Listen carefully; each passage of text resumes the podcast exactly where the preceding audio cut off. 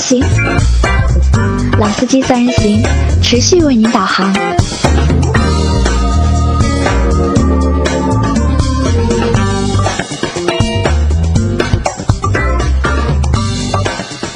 Hello，大家好，欢迎收听老司机三人行，我是杨磊。大家好，我是老倪。大家好，我周老师。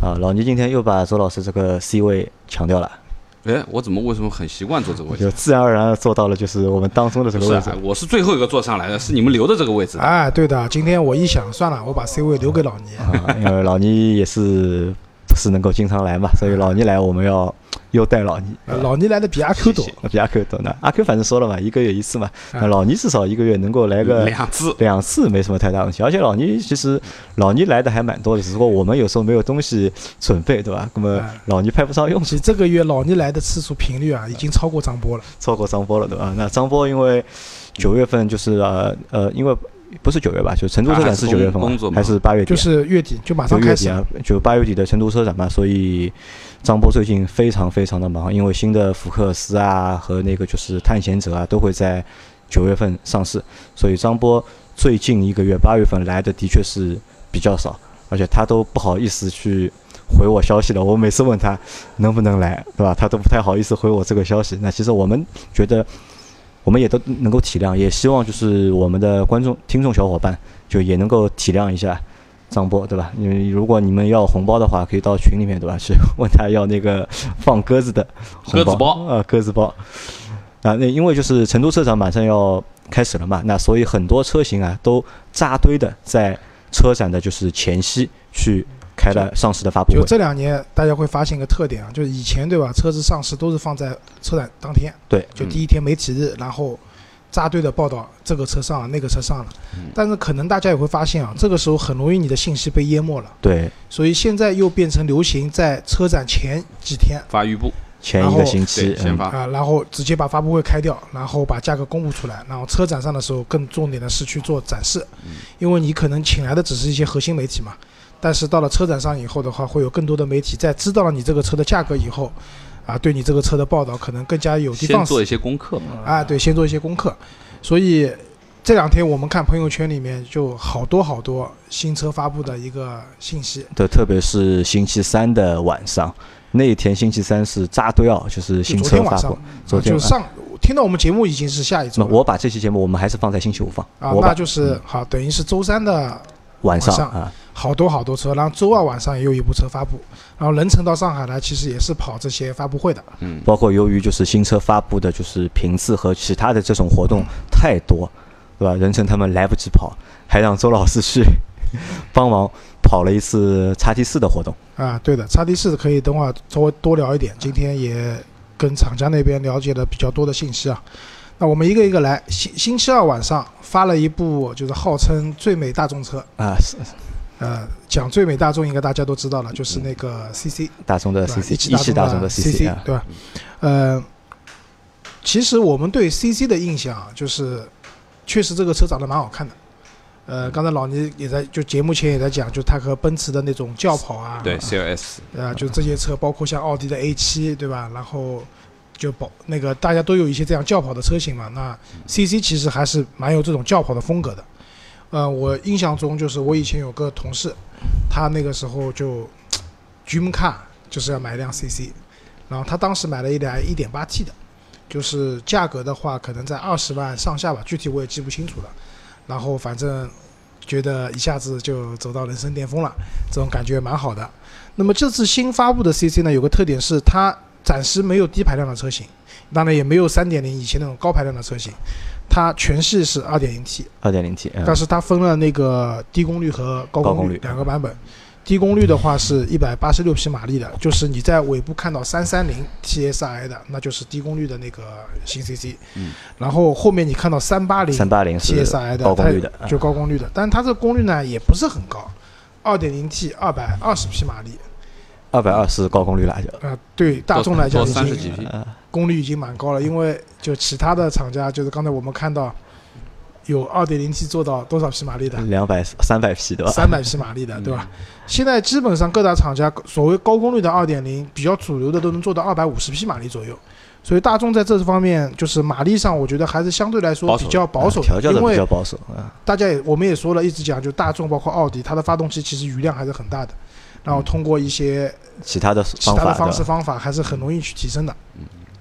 那这次新 CD 上了以后啊，我我有个很强大的感觉，什么？就是这个定价蛮高的，它的价格是从二十五万两千八开始，最便宜的一个版本叫三三零 TSI 的华研版，华是中华的华，颜是颜色的颜，呃，华研版二十五万二千八，然后最高配置的版本要卖到呃三十四万两千八。呃，我一下子觉得这个价格啊，有点什么感觉啊？就是有点信仰的味道在里面。之前我我有讲过，就是以现在如果官方指导价去买奥迪 Q 五的 L 的话，嗯那可能是对奥迪的信仰。那以这个价格去买 CC 的话，可能是对 CC 这部车的一个信仰吧。那老倪在你心目当中，CC 是一个什么感觉？嗯，我觉得 CC 啊、不愧为最美大众的这个称号，因为呃，我记得我我弟弟在买他的那辆迈腾的时候，零八年的时候，呃，那时候我们正好去一起看车的时候，也在看这个 CC。那我觉得就是比较原汁原味吧。啊，后来很多迈腾都是加长的，它现在 CC 基本上都还是保持原有的，啊，没有加长。啊，它的流线型呢，就像前面我跟周老师在讨论的，我说的确是做的非常的漂亮啊。从侧身的线条上面去看，它有啊 CLS 的不好意思，我稍微纠正一下，我刚才说错了。它最贵的那辆车，我看眼睛看花了是三十万九千，三十万不九是三十四万啊，，我说错了，不二十。二十五万到三十万，吧？对等于二十五万两千八到三十万九千八，我刚才眼睛看花了，不好意思啊。好那么对于这辆车而言的话呢，因为当时也试驾过啊，后面我基本上就没怎么去开过这个 CC，但是我觉得就是从呃大众本身它现在走的这个这个轿跑的这个路线，应该说从外形上啊是非常漂亮的啊。那当年呢，你说它内饰呢，其实也过得去，就当年它的内饰还可还以，是可以的。。但是现在你去看呢，就是说大众这么多年它不思进取的，就是你基本上可以看到，你一看到一辆大众，你就可以知道所有的大众。基本上这个风格啊，就是整个的内饰风格还是比较大众的，啊，基本上没有太大的变化。那么对于这辆车而言，其实我有的印象就是说，呃，应该说 2.0T，不管它现在出的低功率或者高功率的版本，那应该是都是第三代的那个 EA888 了，啊，那肯定的。啊肯，定的，对不对？七对？速的湿式的双离合，对。那么应该说呢，从基本素质来说呢，这个 2.0T 的这个 EA888 啊，从第一代、第二代到第三代，其实都是比较稳定的这样的一个机子，应该是底气肯定很足了。就包括说的这个关于关于功率的调教，大众本身就是偏保守的。那我认为就是说，大众系的这个 2.0T，如果我认为它可能只有一半给了大家用，它还有另外一半是可以需要做一些改进以后是可以拿得到的，最起码可以拿到百分之七八十的这个动力，就是我们说的，呃，做一些啊很标准的升阶啊，肯定是可以往上提到二百五十匹是肯定没什么大问题的，百分之一百是可以做得到的。那么另外一个呢，对于轿跑型的这种车型啊，当然因为大部分轿跑型的车型基本上采用的都是无框玻璃的门窗。那么我个人而言，对于无框玻璃呢，其实是比较比较不喜欢的，因为说实话，啊，两个问题：一，它的噪音隔绝性肯定是没有我们说的有框玻璃的这个门来的好的；第二个就是说，当橡皮，如果说你只是开一年两年，我觉得不会有这种问题；如果说你开的时间比较长的，啊，而且你的这个停车的条件又相对比较恶劣的，风吹雨淋的，那可能它的橡皮老化的程度会导致最后可能窗户会有一些渗水，乃至于说大台风吧，啊，雨量非常大、非常之巨大的时候，也有可能性它的密封性各方面是稍微弱一点的。我对于呃 CC 这辆车啊，其实我的感觉差不多就这么多。啊，是这样，就是说老倪刚刚讲的那个无框门窗啊，就无框门窗帅是真的蛮帅的，对吧？就是这个车，尤其当你把门打开，玻璃放下来的时候，就很有一种跑车的感觉，对吧？嗯但是无框门窗呢，有有就像老倪刚刚讲的，就问题在于是说你用了时间长了以后，异响，嗯，然后可能存在的渗水，渗水啊，对吧？橡胶老化以后的这种带来的这种弊端，对那可能是对于用无框门窗的用户来讲的一种怎么讲？就是时间长了以后一种挑战嘛啊，。需要考验的，是的。对的，然后跟你还有一点停车环境有关系，就是啊像我停在树下面的，经常这种雨一冲，对吧，很脏，其实也会对它有影响。如果你常年停在地库里面的，就会好很多。对而且呢，就是说大家啊，就是说我们我不知道，就是呃，特别是使用无框门窗的这种小朋友们，呃，他在开门的时候啊，他是必须有一个停顿的。啊，因为他你拉他的门把手的时候，他需要窗户玻璃需要先降一点点，然后让你开门。啊，你如果一下子直接猛拉的话，你会有蹬一下、弹一下，因为它还是有一个间歇性的，就是你的这个拉门的习惯可能还要，你以前没开过的话，你可能还要稍微适应一下。啊对的，然后呢是这样，就 CC 的话，我我去研究了一下，就四个版本的车子，如果你不是对这种动力啊各方面要求很高的话，其实它入门版的那个二十五万那个华研版，我刚才说的，其实基本上这个车的配置啊，已经算是不错了。我会给大家稍微讲一下，就这个车它标配了哪些东西啊？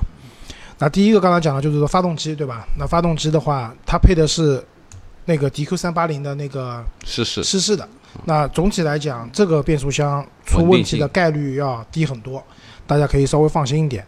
那第二个的话，就是从配置方面啊，比如说胎压监测，对吧？ESP 驻车雷达、定速巡航、上坡辅助、自动驻车、天窗，然后多功能的方向盘、蓝牙电话、LED 大灯，那个温度的分区的控制，就自动空调，就是基本上我认为到了二十五万这个价位，该有的这些配置都有了，它也都给你了。那如而且，其实我们刚才也讲了，其实 CC 的内饰的，就是内饰的这种设计感，或者说这种视觉的那种冲击力，远没有它外观带外给你的那么漂亮。嗯，而你买一个二十五万的版本的车子，其实外能带给你的这种外观是和其他版本基本上是一样的，一样的。对吧？基本上是一样的。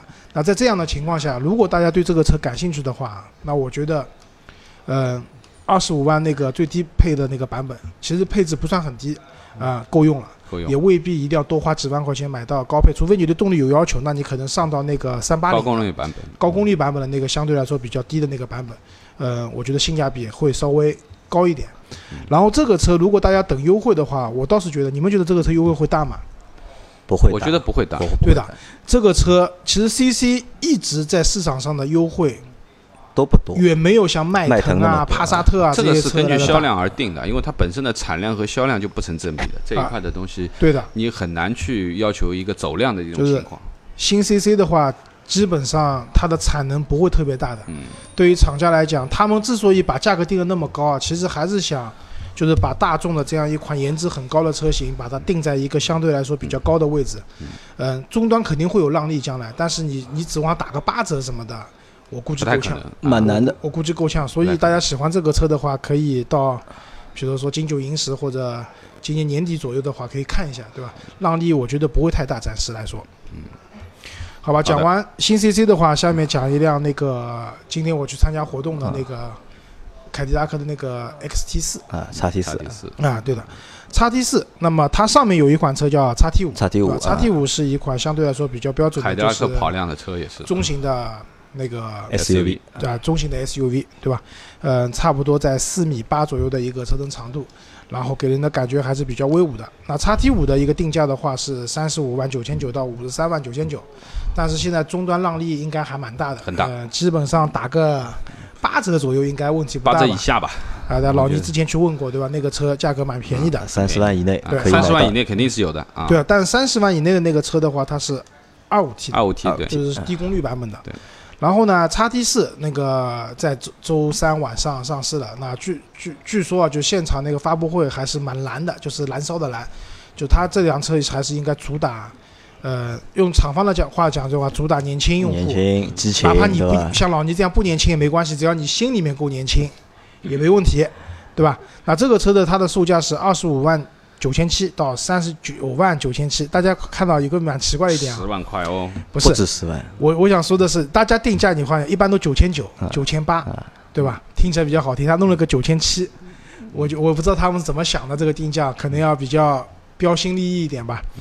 嗯、但是叉 T 四这样的，它的起始的那个动力标准是二八 T 二八 T，嗯。就是是一个相对来说功率比较高的一个版本，而且这个车子的话，它现在用的是一个相对来说是比较新的那个发动机，发动机，对，它是一个带气门可变生成，加上有闭缸技术的一个四缸的一个最新的 EcoTec 的涡轮增压发动机。嗯，据他们讲有三个模式嘛，就三大模式。第一个就是属于四缸经济型，就是四缸的悠悠的开，嗯，对吧？还有四缸的属于比较激情型，就是我需要猛加速的时候，四个缸全力工作。嗯，还有一个就是闭缸，在高速上面你匀速行驶，其实这个时候对发动机的功率要求不是很高的情况下，它闭掉两个缸，嗯，那么可以加上它有个九 AT 的一个变速箱的话，总体来讲这个车的油耗各方面应该会有一个比较好的控制，因为大家都知道美国车嘛，第一反应可能油耗比较高，但近两年其实美系车在油耗方面的进步，其实大家因为就是一个是国内的政策法规的要求，其实对油耗必须要降低，对吧？另外一个他们也拿出了一些确实比较好的技术，啊，比较领先的技术来控制他们的油耗。所以其实现在你去买辆美国车，你也一定说这个车油耗比德国车高，那倒也未必了。嗯，所以那基本上我看到这个车的亮点就是一个是发动机啊，那第二个的话就是它车子里面那种高科技的这种看上去比较炫目的配置还是比较多的，比如说它在移动互联方面，它用的是凯迪拉克有一代那个操作系统叫 Q，Q 对吧？Q 对吧？那 Q 其实第一代不太好用的，对的，左滑右滑，其实那个屏不太好，就是那个灵敏度不是很高。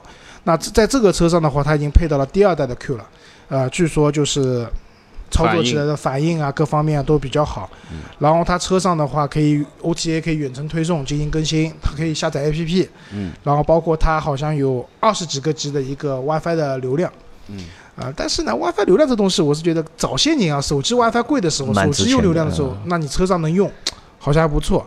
但是现在手机真的用流量真的是不值钱。啊，我们现在用的卡好像都是无限流量的卡。我我我的手机我我这里边刚改成无线流量，啊，我的手机虽然不是无线流量，但一个月有六十个 G，哎，根本用不掉。跟无线也差不多了嘛，用不掉的。所以其实 WiFi 这东西可能，呃，意思不是太大了。那么这是我了解到关于这辆车的一个相对来说比较那个大的卖点吧。然后，嗯、从细分市场来讲的话，这辆车的车型的车身长度是四米六四米。六，嗯，你说它是一辆中型的 SUV 呢？小了点，对吧？厂家当然希望大家认为它是一辆中型的 SUV 嘛，对吧？那相对来说小了点，但是你说它是一辆紧凑型吧，它也确实比我们讲的四米五的这个界定来讲多一点，嗯多一点。嗯那我们认为它是一个介于的这样一个中型和这个中型和，紧凑型之间的一个车身尺寸的尺寸。一个定位。嗯然后厂家定义它，嗯，它的主要竞品，他们主要看的是 GLA GLA 和宝马的 X 一，嗯，对吧？但是这辆车明显比这两辆车都要大都要打。嗯。因为这两辆车相对来说，尤其 GLA 啊，看上去有种那那种 G L E 不够的，轿跑的这种风格嘛，所以它的车的尺寸比较相对来说小一点，就尤其内部空间。但是在那个 x T 四上面的话，他们这辆车是可以看成是一辆比较纯正的 SUV 的那种模样，嗯。跟现在那个就是比较讲那种流线的风格的车子还不太一样。对，就它其实就是一个叉 T 五的一个缩小版，呃，呃，还蛮像的。你这样讲嘛，我觉得也可以了，但是厂家肯定不希望这么说。嗯、我觉得好处是这辆车看上去确实比较霸气，蛮威武，还对，蛮比较比较霸气，比较威武，车车身尺寸和同级比也大，那可能对于然后价格也相对来说便宜，嗯，那对于很多用户来讲的话，买这个车的话，可以满足一定这种视觉上的这种需求，嗯、但是呢，我我个人的意见是说，这辆车子，你你的竞品是 GLA、宝马 X 一这样的品这样的车型的话，其实尤其 GLA 啊，颜值是很高的一部车子，在奔驰里面就是说小型的 SUV 里面颜值很高的，真正这样的用户去买这种车的话，很多的时候是女性在开，可能是平时日常用，她对空间没有很高要求的。那么你这个多出来的这些空间，用户是否最终会买单？我这边是打个问号的，因为你的车子确实很大嘛，但是别人如果用不到的话，那你多出来的空间其实也是浪费的。那在这方面的话，我觉得可能相对来说会是一个一个问题。啊，还有一个就是，其实刚才老倪我们也讲，就是叉 T 五啊，因为降价降的比较厉害嘛，对其实叉 T 五和叉 T 四价格是有重叠，明有蛮大的一个区间是重叠的，嗯尤其是叉 T 五终端让利完了以后，它的起起售价格可能是二十八万、二十九万的样子。那叉 T 四是二十五万起，现在暂时终端没有让利。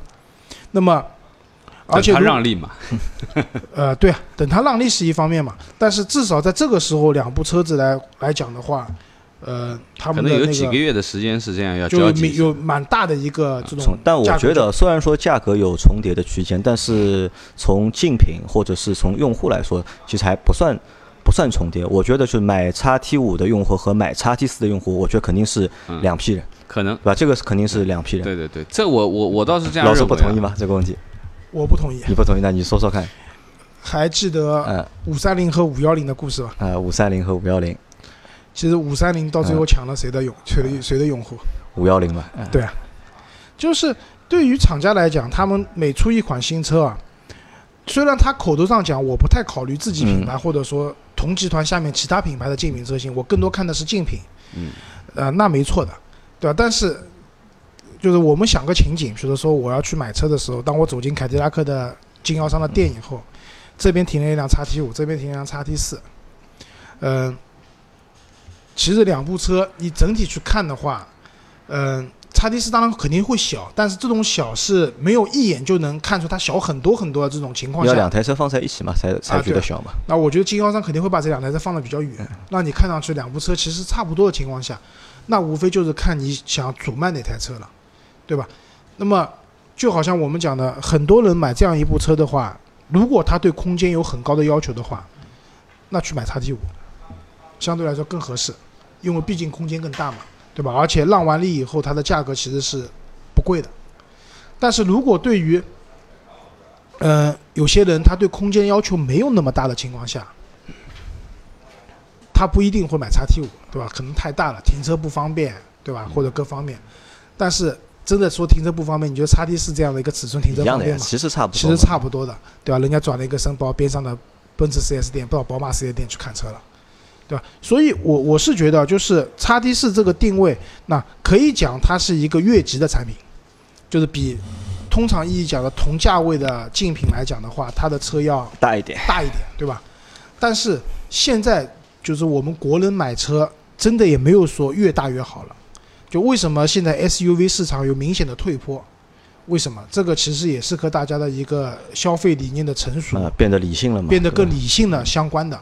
那么我个人倒觉得 x T 四的这个定位，对吧？它好东西有很多，对吧？新的发动机，对吧？新的操作系统，对吧？然后车子里面有很多各方面各样的东西，然后从营销上也会给你觉得这辆车很年轻、很激情、很时尚。可是真的当大家买的时候，我觉得这个大小反而有点尴尬，要么再小一点，对吧？人家女女生买辆这个车开，然后真的男人去买这个车，希望威武一点的，那为什么不买 x T 五呢？价格差不多的，所以我觉得这可能是它一个定位比较尴尬的地方。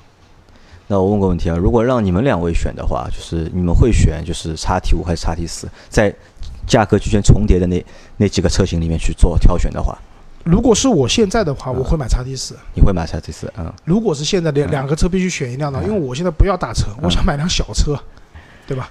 那我觉得老倪会选叉 T 五。我可能会选叉 T 五。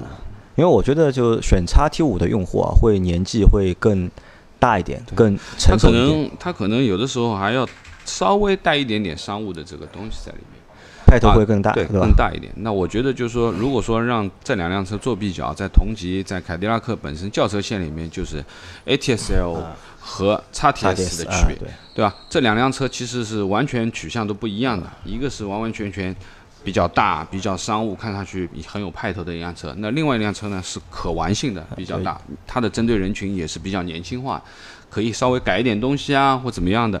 那么其实这两辆车，我觉得，呃，还是有一点这种味道。当然，可能没有像 ATS L 和 XTS 这么明显的差距啊，一个商务，一个是玩的。呃，但是像周老师说的，就是它的这个价格的定价的区间是有重叠。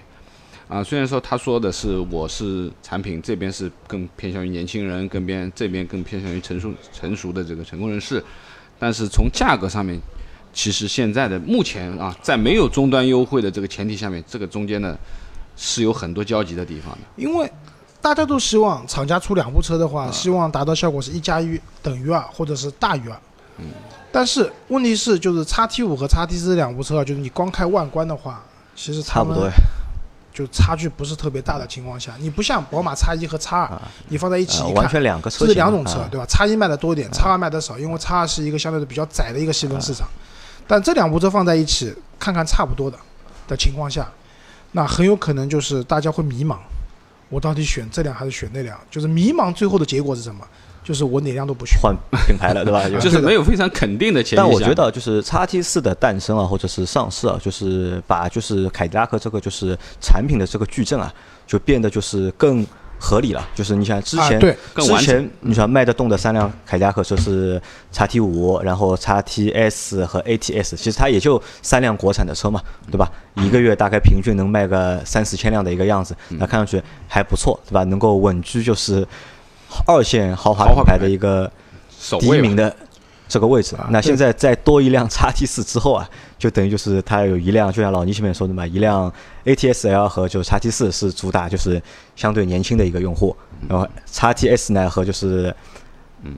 叉 T 五，嗯，那么就是打稍微成熟一点用户，对吧？你就看上去就是在产品的布局上面就是更合理了，就可能他们的就是对于产品的分类还不是这样分的，不是以年轻和成熟来分的，它还是以价格价格啊然，后价格区间来分对吧？就像今天去参加活动的时候，有那个看热闹不嫌事儿大的媒体问嘛，他说现在凯迪拉克对吧？第二阵营已经头把交椅坐稳了，有没有想法把奥迪干掉，对吧？就是 BBAC 嘛，对吧？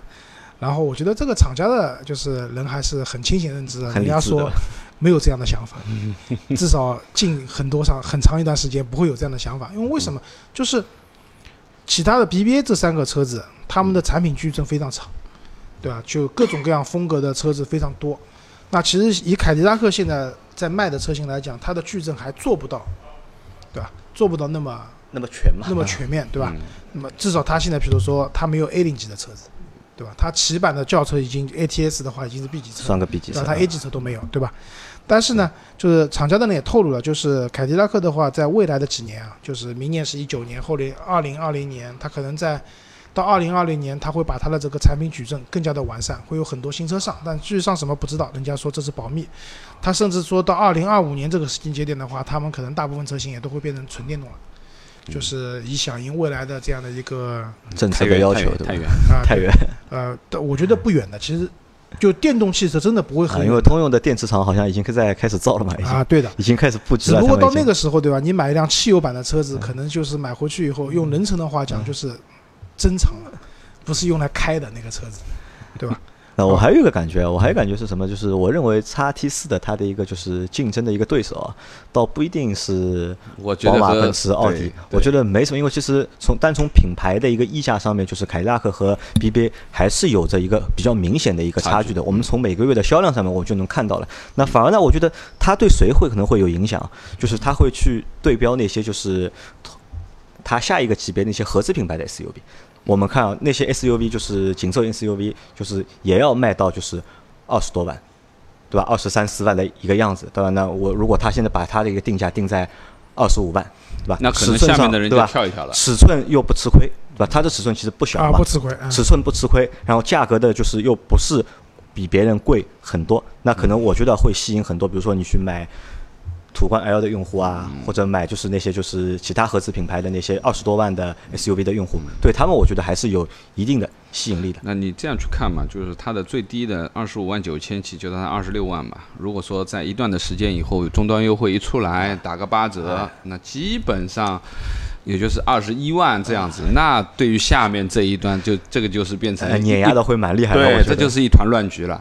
那很多人稍微够一够的话，基本上也没什么大的问题，就是而且品牌也已经完全上一个台阶嘛其。实我觉得这是杨磊说这是对的，就通用应该请你去做销售总监，知道吧？因为今天我们在开会的时候，有个女的讲他们应该去打奥迪，对吧？然后对方可能恭维她说她讲的都是对的，请她来做销售总监。我觉得杨磊讲的才更对的。其实真正量大了在什么地方？就是在刚才讲的合资品牌，对吧？因为小型就是那种低价位的，可能是那个自主品牌 SUV 的天下，对吧？二十万以内的，十五万左右的。对但过了二十万以后，基本上是合资品牌的天下了。对但是在这种时候，其实有的时候，你如果你真的终端让利给的还不错的话，都不用往上升级了。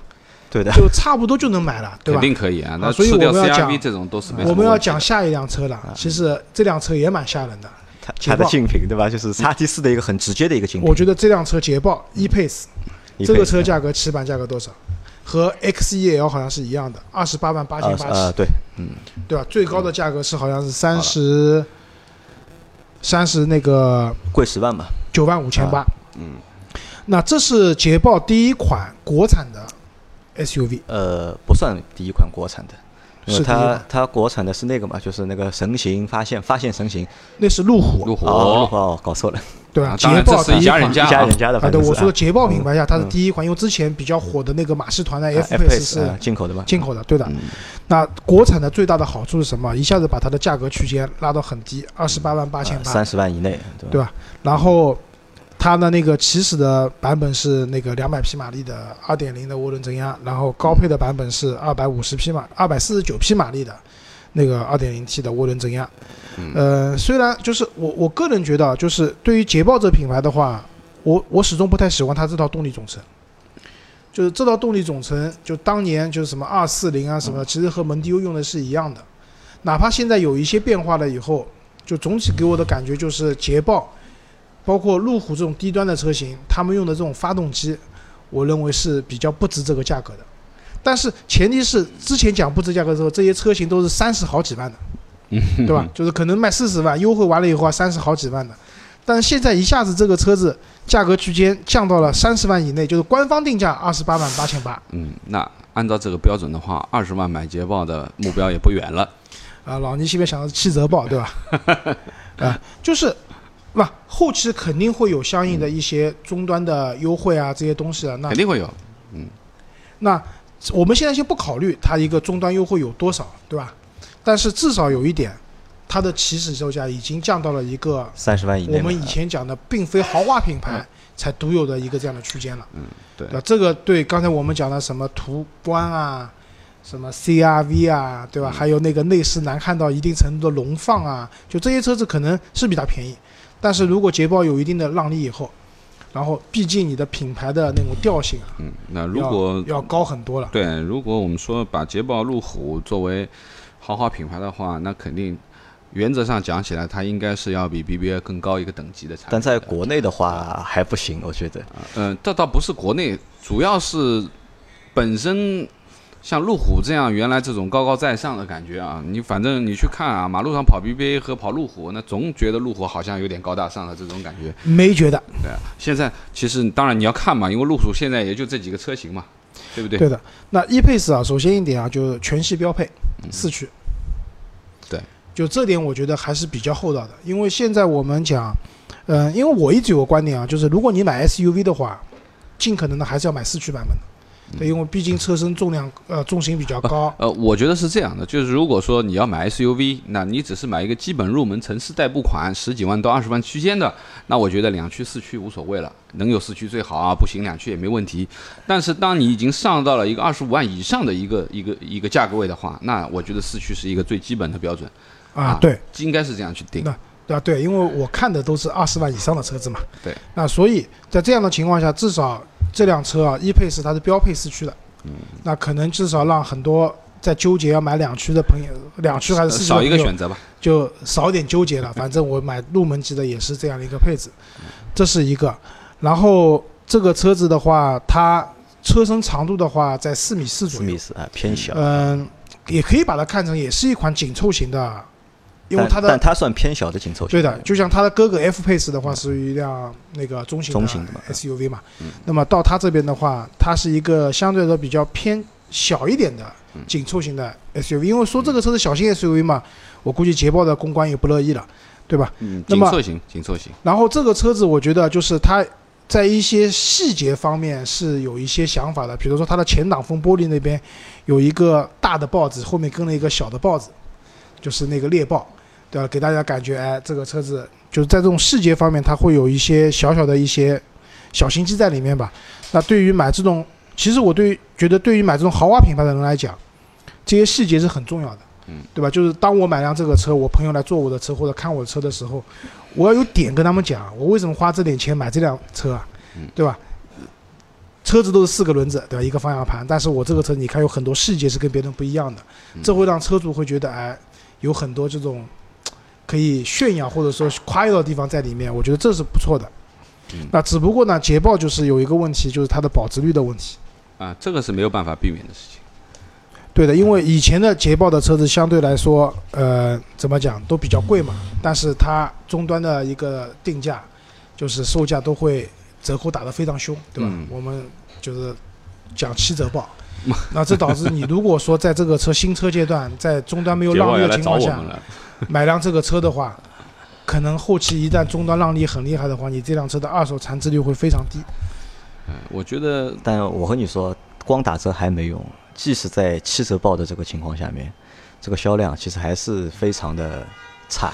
呃，我觉得买路虎也好，买捷豹也好，就是就是以我或者说以周老师我们现在这样的收入啊，其实也是可以想一想够一够的，也问题不是太大。但是毛病在于什么呢？就是当你把它买回来，你正常去使用这辆车的时候，其实你的养护费用是你不一定能接受得了的。我觉得买的钱它是摆在那里固定死的，折扣也很大，七折也好，怎么样也好。但是当你去开进去保养的时候，那这个时候要算算算盘了。那它的保养费用肯定是要比 BBA 高的，这是必然的一件事情。那我觉得这也是我们说的，虽然你花了这点钱，你也买到了一个啊完全的豪华品牌，又有豪华的质感，又有豪华的内在，又是一个新车，它的价格可能如果说一旦折扣下来的话，可能真的是一个二三四万、四五万这样的一个价位啊，已经完全和国产的合资品牌、主流的合资品牌已经可以打平了。但是你的内饰、你的这些我们说的最基本的标准嘛，对于豪华的定义的最基本标准是远远超越于这些合资品牌的，这是肯定的。但是问题是你要养得起它。其实呢，如果你不是拿这个车去跑专车的话呢，其实大部分我们人啊，就老年用开的比较多。像我跟杨磊的话，我们一年的一辆车的行驶里程不超过两万公里。我开不过两万，对我也我基本上也开不到两万，就是一年差不多也就是做两次保养。但我同还是同意老倪那个说法，就是我还是觉得他们的一个就是后续的问题那个费用呢还是偏贵的。对，一个是后续维护的费用、保养的费用、机油也好啊，日常日保也好，这个维护的费用很很很很贵。那么另外一个呢，就是说，其实现在普遍呢反映的这个市面上情况，就是说路虎也好，捷豹也好，其实它的稳定性，其他很多东西的稳，因为它的确很高科技，也有很多东西都是电子化的东西很多。但是它的可靠性方面的东西反而不如一些其他的品牌。那发生了这种问题的时候，你在质保期之内，那我觉得是可以接受的，啊，总在里面可以保。但是你一旦出了质保期的话，那我觉得随随便便动一动，可能就是四个零的事情，对不对？那你们是否看好这台车？呃，我觉得，因为我前几天正好很凑巧的也去了了一下啊，对我也去看了一下路虎，啊，路虎捷豹在一起嘛，我去看新迈的，那我觉得哎，新迈不错，因为各方面也不错，我也正好也去看了一下捷豹呢，那个售价也不错，对吧？那因为 F-Pace 和新迈其实是同平台、同样的底盘啊，只不过它的取向不一样。一个捷豹可能更运动一点，它的底盘悬挂调教的更硬硬一点啊，更更更动感一点。那但是路虎呢，可能还是要兼具一些舒适性的东西，可能调教上面稍微有点区别。应该说，从质感。从这方面来说是无可挑剔的，因为这样的品牌摆在那里的，你又没有没有什么东西可以说了。现在无非就是价钱和你后期的维护，你要去考虑。那价钱现在也不是问题了，一打折也不是问题了，那维护就变成一个对于我这样的，可能我如我如果我会去选的话，我更多的可能会考虑维护后面的事情和它的稳定性。啊，我我是觉得，第一啊，老倪，因为你看的是新迈，不要拿新迈的质感去和这个车一配置去比，对吧？会差很多的。还是两还是两个级就因为别的东西。你有没有看过捷豹的，比如说 x E L，就是那个国产的那部，就是和三系一个级别车子，那质感不是一件事情。呃，我我知道，但是不管怎么说嘛，呃，毕竟像这样的品牌的话，它还是有它最基本的这个东西摆在那里的。对的，然后第二个呢，就是关于维护东西呢，我倒是觉得，因为之前有很多朋友问我，我说你买延保的话，对你这个车将来二手车出售是没有溢价的，那不建议买延保。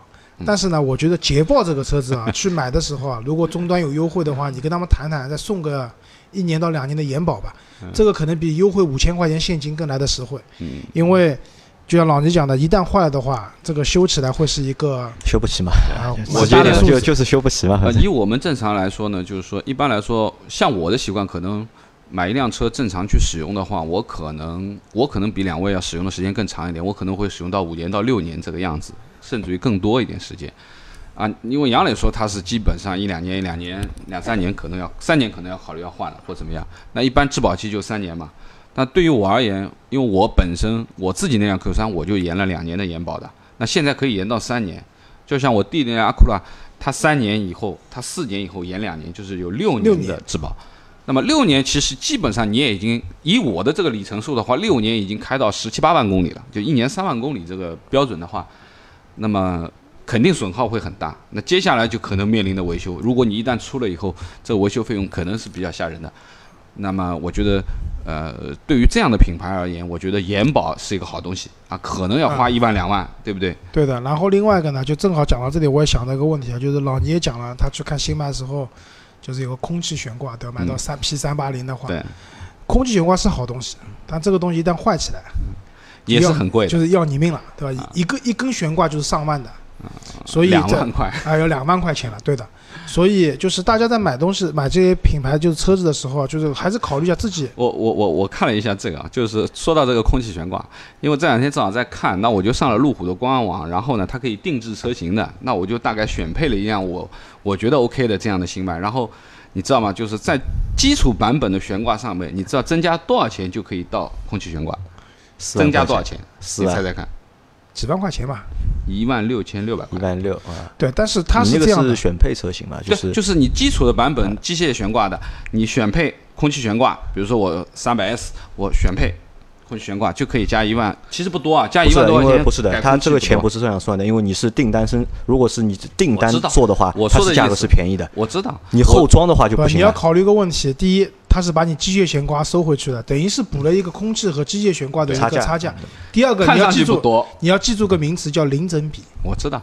在原厂选装的这个属于整车出来的，是便宜的，但变成零件来修的话，对，不得了。，我觉啊得可能一个悬挂就顶一万六千六了。啊，对的，可能。好，我们最后啊，就时间也差不多，我们最后的讲一部车，就是这部车，我觉得相对来说是现在是辆那个 A 级车嘛，嗯、以现在市场上卖的比较好的卡罗拉、轩逸、德源朗相比的话呢，我觉得这个车可能是给大家更多的一个个性化的啊选择。什么车呢？就是我们前面也做过一期节目，就是讲标致嘛，标志的就标四零八，对吧？致新出的全新的那个东风标致的四零八，这个车相对便宜了，就它其实我觉得也不便宜，十一万九千七到十六万九千七，它配备了两个动力系统，一个是便宜的是一点二 T 的，往上的话是一点六 T 的。呃，人成对标致的 1.2T 的发动机保奖有加，那这个的话，我们以后会找机会去试一下，看看这个 1.2T 到什么程度。但它的那个 1.6T 的话，有一百六十多匹马力，呃，其实已经和很多 2.0T 就低功率做的不特别好的低功率比的话，差不多了已经。差不多了。那在这方面的话，我觉得总体来讲，就标志这个车，可能不一定很主流啊，也蛮惨的。这个品牌现在已经在我们看来已经不是一个主流品牌了。啊小众品牌了已经是。啊，对的。但是呢，对于喜欢像我们群里面很多喜欢法系车的，然后对法系车的这个扭力梁有有这偏爱的这些朋友呢，那我觉得新的四零八出来以后，确实也是给大家一个可以多一个选多一个选择对的，多一个选择，可能你不一定选那种特别大路货的车型的情况下，选这个车会比较嗯、有个性吧，我觉得。啊，但总体来说，我觉得就是我们前面说的四台车，就是大众的 CC，然后凯迪拉克的叉 T 四、捷豹的 E Pace 和刚刚说到的标致的四零八。那其实我觉得这四台车就是我预估啊，就是上市之后真正的一个就是市场销量都不会太大。